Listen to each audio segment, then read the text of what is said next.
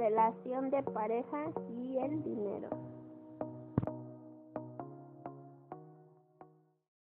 Buenos días, nosotros somos Teresa Isabel García Cruz y Fernanda Sánchez Cárdenas de la Preparatoria Oficial número 14. Cursando el último semestre, nosotros les hablaremos de dicho tema ya mencionado.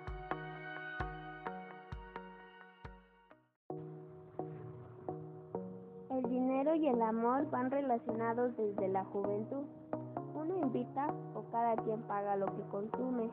El noviazgo formal y hasta las uniones estables o matrimonio terminan siempre en dilemas relacionados con el dinero.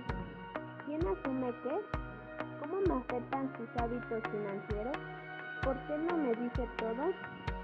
Lo que provoca alguna vez o muchas veces problemas de pareja por dinero y hasta separaciones.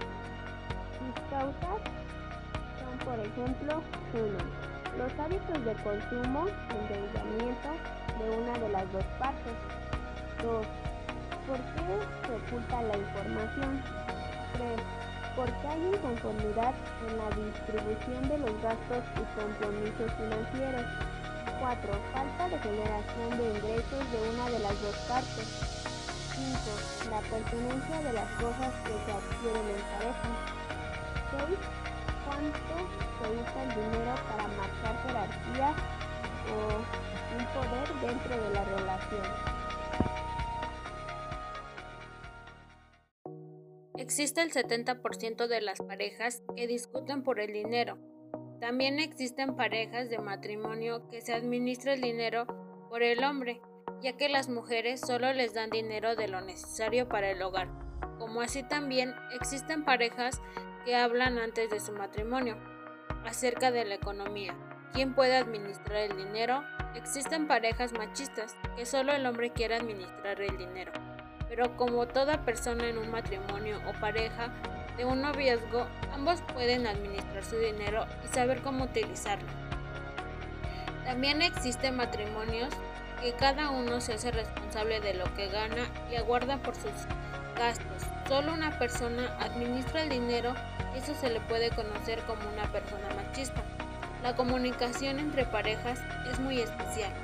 Las mujeres no se fijan económicamente en su pareja, Existe una manera de manejar el dinero entre pareja. Se genera duplicidad de esfuerzos y favorece que alguno de los dos. En una relación, ambas personas trabajan y aportan dinero al sustento de su familia. Establecer acuerdos para una sana convivencia en la que ambos pueden expresar sus inquietudes con respecto al dinero. Se debe comunicar sus necesidades y estar enterados de las situaciones financieras de la pareja se puede presentarse a desequilibrios en situaciones necesarias tener la comunicación para saber en la que se gasta más, para no tener desacuerdos. Existen ventajas y desventajas en parejas ya que se pueden manejar los recursos y decisiones como es el alto nivel de pareja.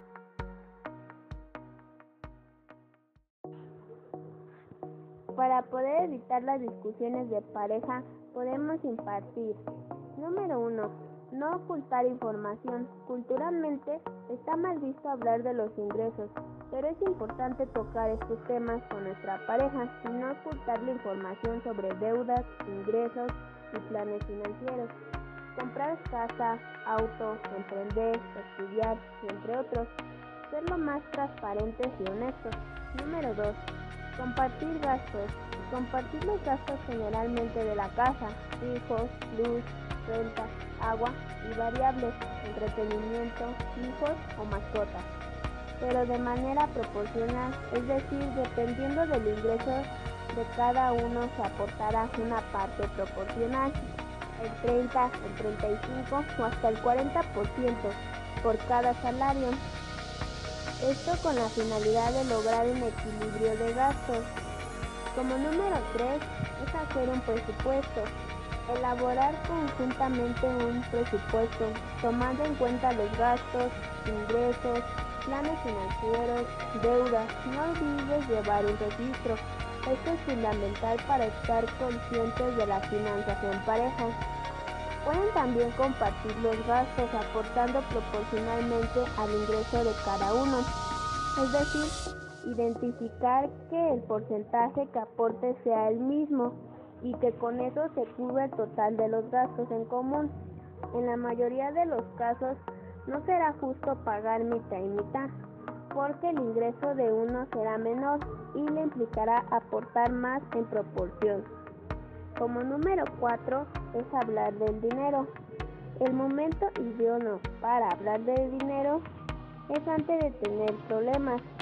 La comunicación y la claridad son claves. No esperes que los conflictos escalen de nivel. Por ello es importante dejar las cosas claras desde el principio. Hacer una cita, reunión especial para platicar de las finanzas es vital.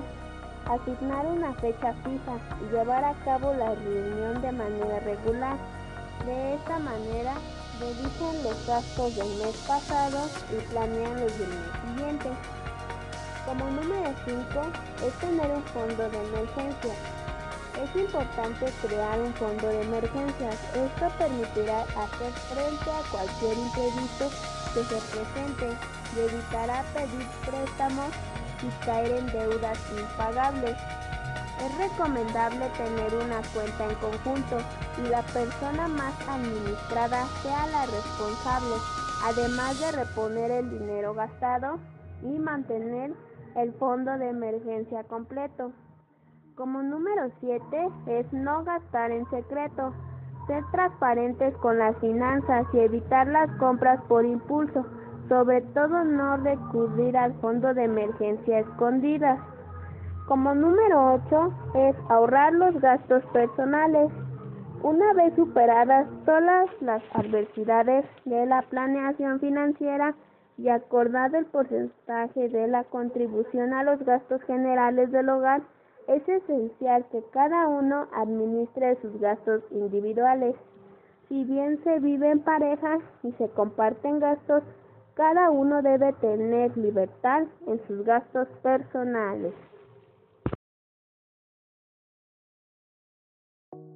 En las parejas del matrimonio se pueden organizar con el dinero, ya que también se pueden tomar notas para tener una organización con el dinero entre pareja aunque hay parejas que son machistas, que solo quieren administrar una sola persona el dinero del hogar. Pero hoy en día sabemos que hombres y mujeres pueden administrar el dinero o incluso existen los trabajos que pueden trabajar hombres y mujeres. Propuestas.